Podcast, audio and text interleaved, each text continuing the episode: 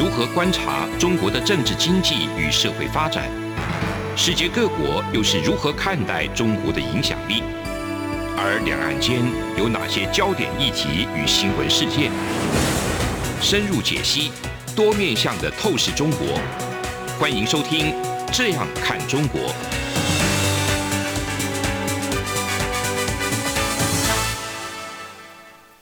各位听众您好，我是主持人蔡明芳。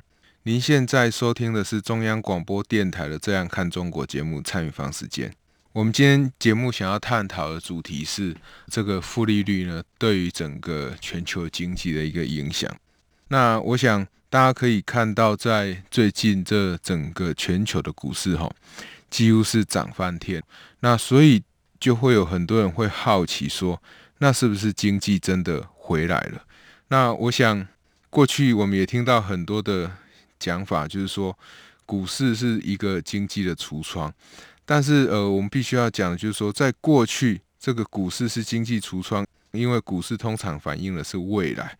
可是，股市是反映未来没有错。如果一家公司它是非常有前景的，那当然，如果这一个股市在上涨，也某种程度代表这些上市公司他们的经营状况呢，在未来呢会逐渐的受到这个改善。可是，是不是股市的上涨就可以反映出这个整个全球经济呢？确实有获得很大的改善。我想，这个是我们今天节目内容想要进一步去探讨的。为什么我在节目一开始会特别讲说全球的股市涨翻天呢？因为全球的股市虽然上涨了很多，那甚至也有很多国家的股市开始在创新高。那在创新高的过程里面，其实我们可以去看到很多的国家，其实整个就业环境它并没有获得真正的改善。为什么就业环境没有获得真正的改善？那跟股市上涨可以有一些讨论的空间呢，我们来想想看哦。既然我们说股市是反映未来经济的一个橱窗，那我们可以想见的就是说，在目前肺炎疫情还没有完全结束之下，大家甚至都还在担心说，这个肺炎的疫情会不会进一步的恶化？那在肺炎疫情会不会进一步恶化的讨论之下，其实背后就隐含我对于未来经济的一个不确定性。那当你对未来的经济不确定性越高的时候，理论上一间公司的前景的不确定性一定是越大的。那不确定性越大，代表这个公司未来的获利空间那也越不稳定。因此，在这样的背景之下，实在看不出为什么股市可以有这样子不断上涨的一个理由。所以呢，我们可以想象，因为股市其实它除了受到公司的前景会使得很多人会愿意把资金投进于股市以外，另外一个其实影响最大的就是资金。当你的资金成本越低的时候，那你就会很容易的把这些多余出来的钱去往流动性越高的、越容易交易的产品上面去流动。哪一些东西的流动性高？第一个，股票市场。而且你可以看到，股票市场在动的时候。通常往往都是那些大型全职股在动，绝对不是那种非常小的公司或流动性不佳的公司。因为流动性不佳的公司，当你钱进去这家公司的时候，你要套现是非常不容易的。也就是说，当你遇到整个股市在反转，你想要卖掉你的股票的时候，那是非常不容易卖掉。因此呢，这一些这个闲余的资金，绝对是往这些大公司、往流动性极高的公司去跑。所以我们可以看到，当这个大公司，特别是大型的全值股这些公司，他们的股票受到这些资金或者是有理的资金越多的时候，受到他们的鼓励，受到他们的激励，资金进去股市的激励，而使得这一个整个股票市场的上涨呢，就会越来越剧烈。所以我们可以看到说，即使现在整个全球的经济，包含我们台湾经济在内。台湾经济已经算是在全球经济里面表现算是相对比较好，因为我们疫情的控制上算是还不错。可是你不可否认，整个台湾过去以出口为主，那虽然我们在这几年内需有一些改善，但是我们过去其实整个经济的成长，我们过去在介绍在节目中跟各位听众朋友介绍所谓的 GDP 的时候，一个国家的经济成长率的时候，那其实经济成长率包含第一个消费投资。那还有政府的支出以及我们的进口跟出口，那在全世界的一个经济相对不确定的时候，你经济的出口动能当然还是会受到非常大的限制的。也就是说，即使你看到现在有很多国家的经济慢慢在复苏，但是其实这个复苏还是没有回到过去。那现在虽然我们国内疫情做得还不错，所以有很多人慢慢可以出来消费，但是这个消费跟以前疫情没有爆发之前那个消费的影响，当然还是。差距非常大的，为什么？举个例子，我们的无薪假人数，像台湾的无薪假人数已经突破三万人。那在过去的时候，无薪假假设它只有五千人，跟它有三万人，多了这两万五千人，那其实对于整个经济的影响，内需的动能就有一定程度的消费，加上大家对未来经济的不乐观，我们在经济学里面所提到的这个消费倾向，也就是说。当你有一块钱的时候，你会花多少钱来消费？花多少钱起来储蓄？那我们可以知道，在预期未来经济越不确定的时候，你的消费倾向一定会越低。也就是说，你同样一块钱，你可能原来是会花掉零点八块，储蓄零点二，但是呢，在经济前景不明的时候，你就会反过来变成去消费，只有消费零点二，然后储蓄零点八。那这个就是对我们内需的这个未来不确定性的一个影响，所以我们可以知道，就是说，当面对这种疫情不确定的时候，从经济的实体面来看，其实股市它不会有太大上涨的理由，特别是对未来疫情其实还是很不确定的时候，我们更难去判断一间公司它未来是不是真的具有成长性。我们只能判断说，这家公司它的体质好不好，它可不可以度过未来疫情的一个冲击。我们根本没有闲余的时间去想象说，哦，这家公司未来有可能业绩在创新高。所以换言之，当你看到股市不断的在上涨的时候，它就会出现一个问题，也就是说，我们看到的这个股市的这个上涨的幅度，跟实体的基本面它是越来越脱钩了。那越来越脱钩，为什么会？我们称为泡沫。我们倒了一杯汽水下去，那你可能这个汽水你倒的比较急，摇晃比较剧烈，它就会产生很大的泡沫。那你有可能喝了一大口的泡沫，你还没有喝到真正的汽水。那现在你可以想象，这些泡沫就像这种股市上涨这个幅度。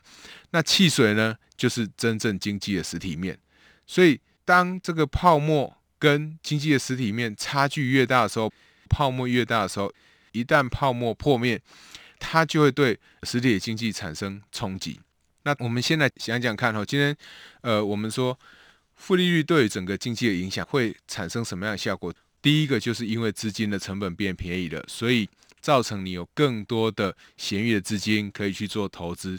这个投资很多就会往投机的商品去，而不是往实体的投资。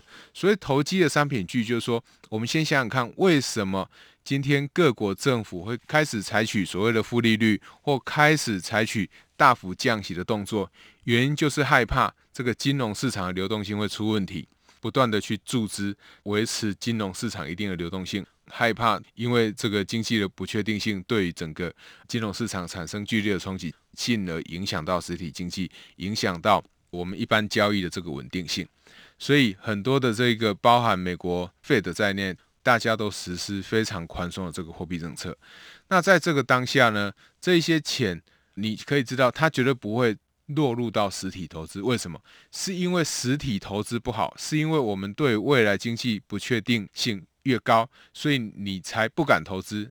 那因为有这样的一个不确定出现，所以导致各国的中央银行开始用宽松货币政策，所以宽松货币政策已经变成是国。你没有办法再利用宽松的货币政策再来刺激新增的我们经济学在讲的实体投资。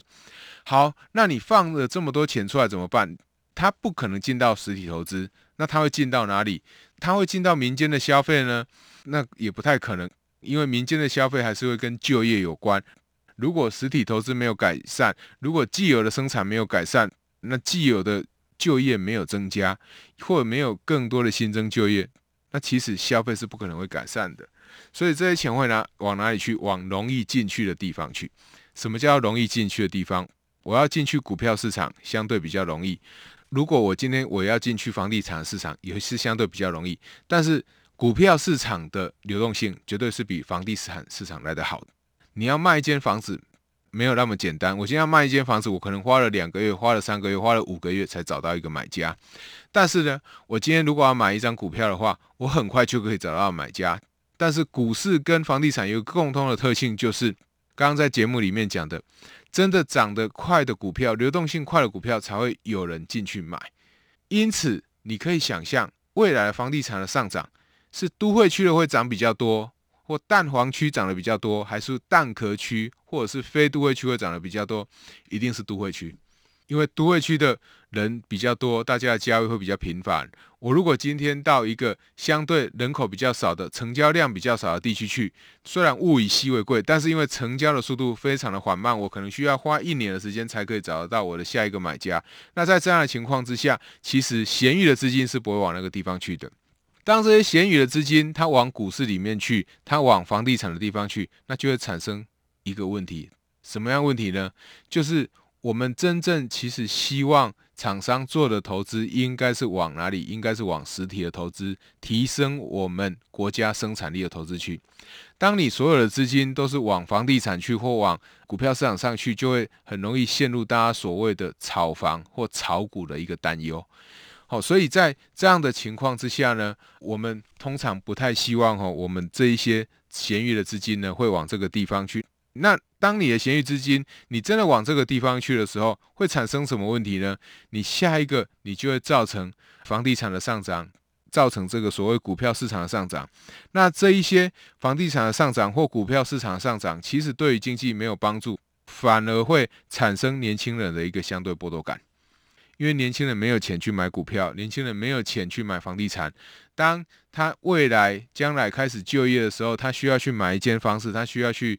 他想要去做一些投资，他会发现像房地产这种东西，价格已经涨得非常非常高了，所以你就导致年轻人更买不起房子。那会不会是一个社会的问题？当然会是一个社会的问题，因为一个政府最重要就是提供给大家一个安居乐业的一个环境。如果提供给大家一个安居乐业的环境的话，那其实安居这件事情。就很难达成。我想这也是包含现在台北在内，在其实很多世界各国的一个很主要的商业区里面，我们都可以看到面临到了一个很大的问题哈。所以事实上，如果你导致所谓的负利率，用所谓的宽松货币政策的时候，你就很容易导致第一个所谓贫富差距扩大的一个危险。我们节目进行到这边，我们先休息一下。我们等一下节目稍后回来，再继续来讨论整个负利率对于。整个经济的一个影响。这里是中央广播电台《这样看中国》节目，蔡明芳时间。节目稍后回来。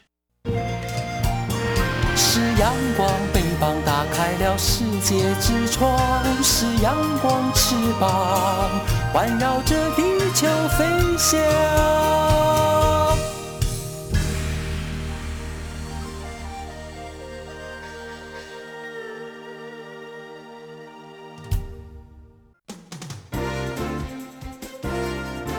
从两岸、国际、历史文化与财经等角度透视中国的《这样看中国》节目，每周一到周五晚间九点三十分到十点在中央广播电台播出。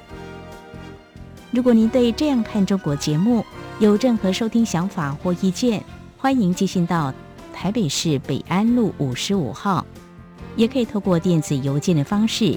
节目有两个信箱：二零二零 at。R t i 点 o r g 点 t w，或是二零二零零二零三 n e w s at gmail dot com。再次谢谢听众朋友们的收听与支持，请持续锁定每周一到周五晚间九点三十分到十点播出的《这样看中国》节目。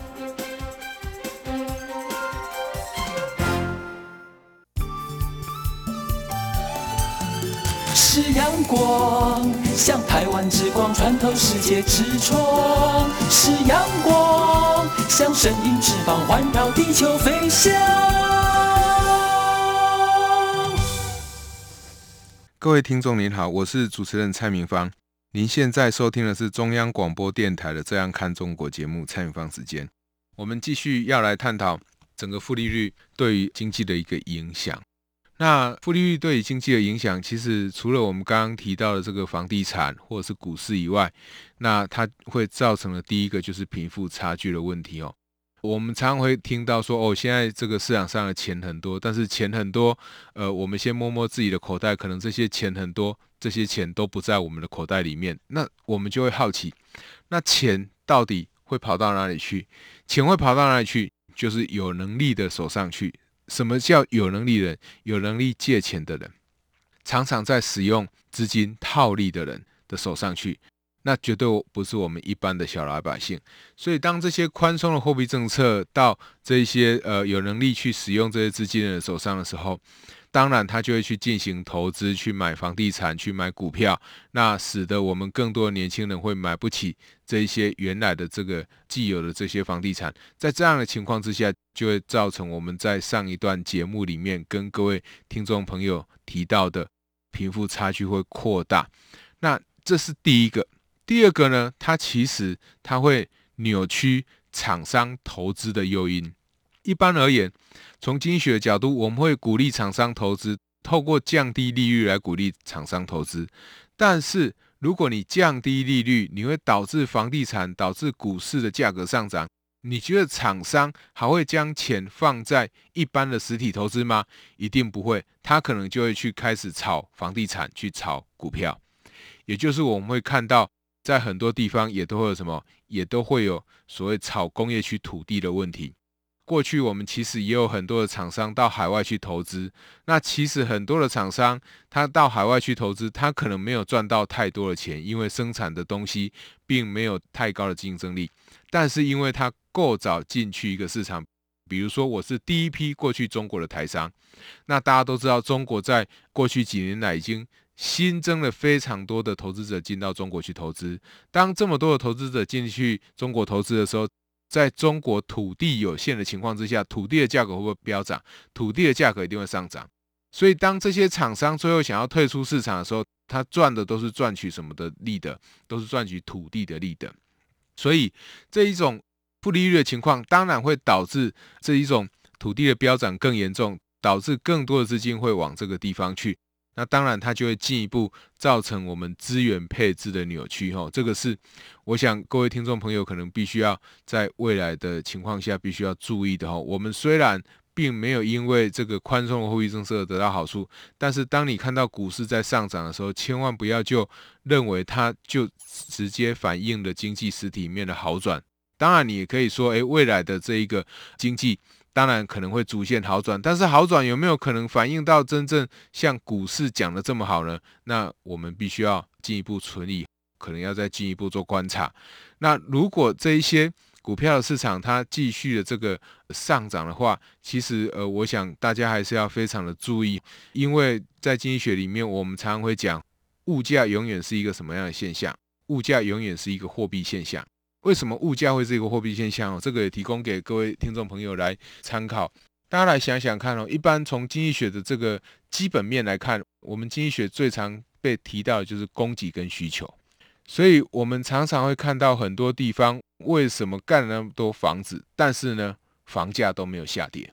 如果从经济学的基本的观察来看的话，当你的供给增加，需求不变，当然物价应该要下跌。或者是说供给不变，那需求如果减少，物价也应该要下跌。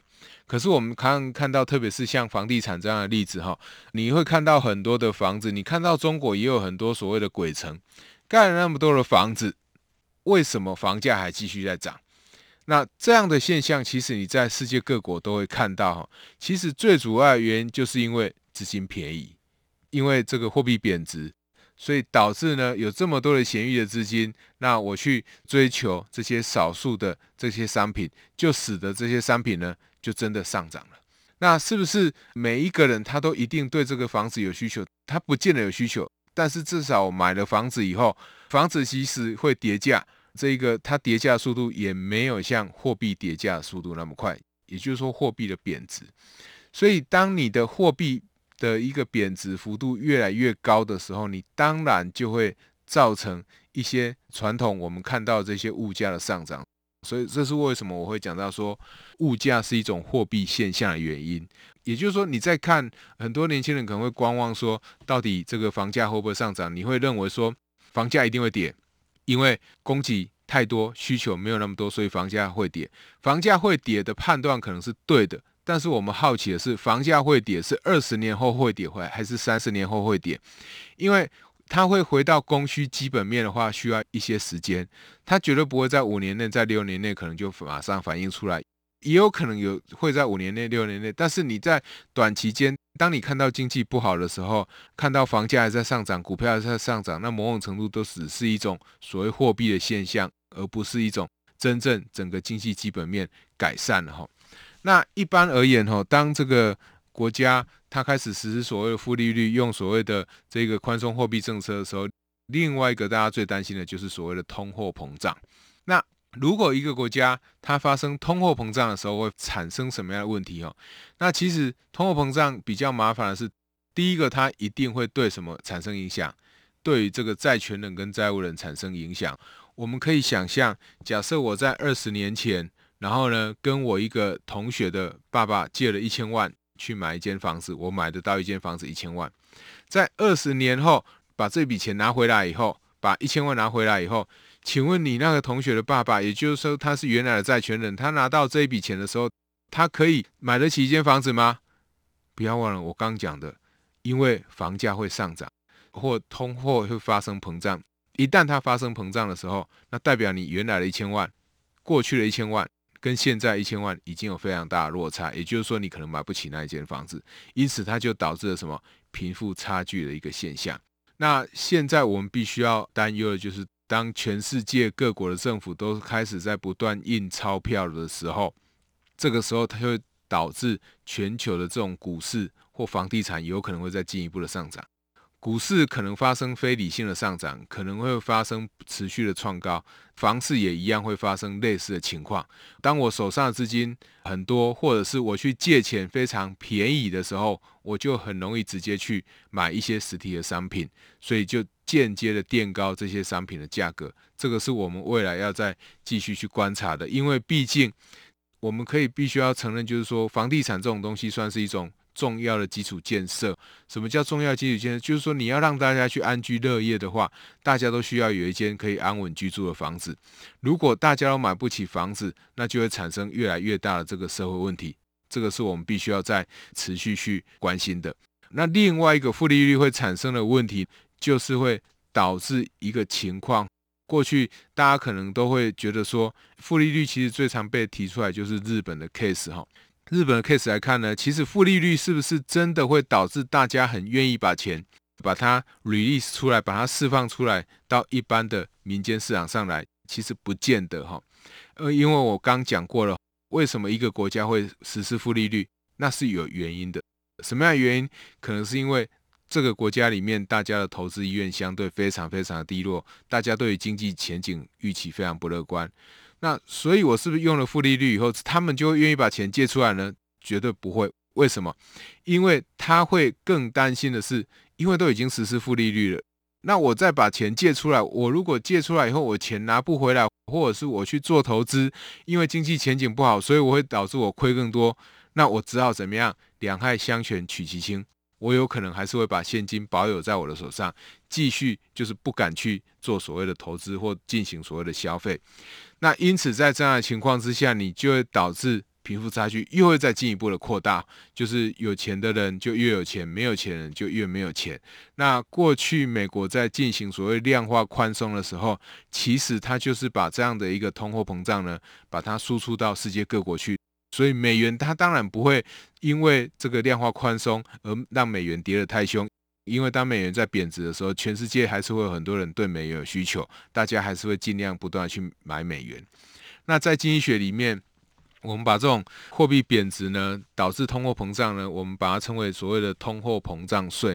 通货膨胀税的意思并不是说政府去对你课税，而是你原来的一块钱。因为政府印了钞票以后，使得原来的一块钱不再是一块钱，也就是说，你现在拿到真正的一千块钱，跟原来购买力是不一样。就像我刚在节目中跟各位听众朋友讲到的，在二十年前我借了一千万，到二十年后我还了一千万，虽然中间有支付一些利息，但是你二十年后拿到这一千万，它的实际购买力可能只剩八百万。也就是说，如果你要去买到跟过去二十年前一样的房子，你除了要拿出原来的一千万以外，你还要额外自己加两百万才会买到这个房子。那在这段时间，因为政府用宽松的货币政策导致通货膨胀，那使得你必须要拿更多钱才可以消费到原来一样东西。那多出来的钱，我们就可以把它称为所谓的通货膨胀税。这个税是不是政府拿走？不是政府拿走，这个税就是因为物价上涨所导致的结果。所以，我们今天会特别跟大家介绍所谓负利率对于整个经济的影响。会特别找这个题目，最重要原因还是来自于大家可以看到，在美国的疫情其实还是非常严重，欧洲的疫情好像也没有改善。中国又开始疫情不断的在爆发情况之下，你可以看到各国的股市都不断的又继续在创新高，呃，你也可以看到，特别是在美国，它的整个确诊人数或者是受到整个武汉肺炎疫情影响的人数，其实是不断的在攀升的。这也反映在呃美国总统川普的这个选情上面，他的选情其实是越来越不乐观。那如果选情越来越不乐观，我们的股市又在创新高。那也就代表我们的股市跟我们实体经济已经脱离得越来越严重，大家相互背离也越来越严重。我们过去在节目中提到美中的这个贸易冲突以及科技战，我们谈的是美中会不会 decoupling，就是美国跟中国的经济未未来会不会脱钩？那我们现在的看到各国都在印钞票，结果大家就会去好奇说，那经济的实体面。跟金融面是不是也不断的在脱钩？我刚提到的，当你泡沫创造越多的时候，你要消除越多很多很多的泡沫，才可以看得到真正经济的实体面在哪里。我想这个是我们各位听众朋友在未来在这个看到股市继续上涨里面吼，你还是要去注意的，不要看到说哦房价在上涨或者是股市在上涨，你就认为说经济真的变好的，其实这个是两回事。因为现在的钱真的很多，过去可能只有一个国家，比如像日本在印钞票，但是现在呢，不止美国在印钞票，而且美国还是无限的量化宽松，比二零零八年所印的钞票还来的多更多。欧盟也是，日本也是，而且事实上，欧盟跟日本是本来都一直在印的。从二零零八年、二零一二年的欧洲五国的这个欧债危机以后，它就不断的在用宽松货币政策，所以你也可以看到欧元是不断的在贬值。那美元是因为全世界主要的国家都还是用美元当做一个交易的媒介，虽然中国一直不断的希望可以去取代美元的地位，但是我想在这个香港的国安法之后，其实那会是更难的哈。所以当我们看到这个宽松货币政策的时候，你还是必须要小心。当你看到这些金融面，出现所谓的非常正面的影响的时候，是不是经济实体面也会出现正面影响？这个是我们必须要注意的。当然，也要提醒各位听众朋友，不要因为看到股市短暂的上涨，然后就不断的去投入股市，认为它的前景一片看好。前景可能大家还不确定，但是这个看好很多情况是来自于资金面的一个影响。这是提供给各位听众朋友做一个参考。以上就是今天中央广播电台《这样看中国》。今天节目探讨的主题就是负利率对整个经济、对债务人、债权人，以及对我们股票市场以及房地产市场的影响。以上就是今天节目内容。我是主持人蔡明芳，谢谢。是阳光，膀打开了世界之窗；是阳光，翅膀环绕着地球飞翔。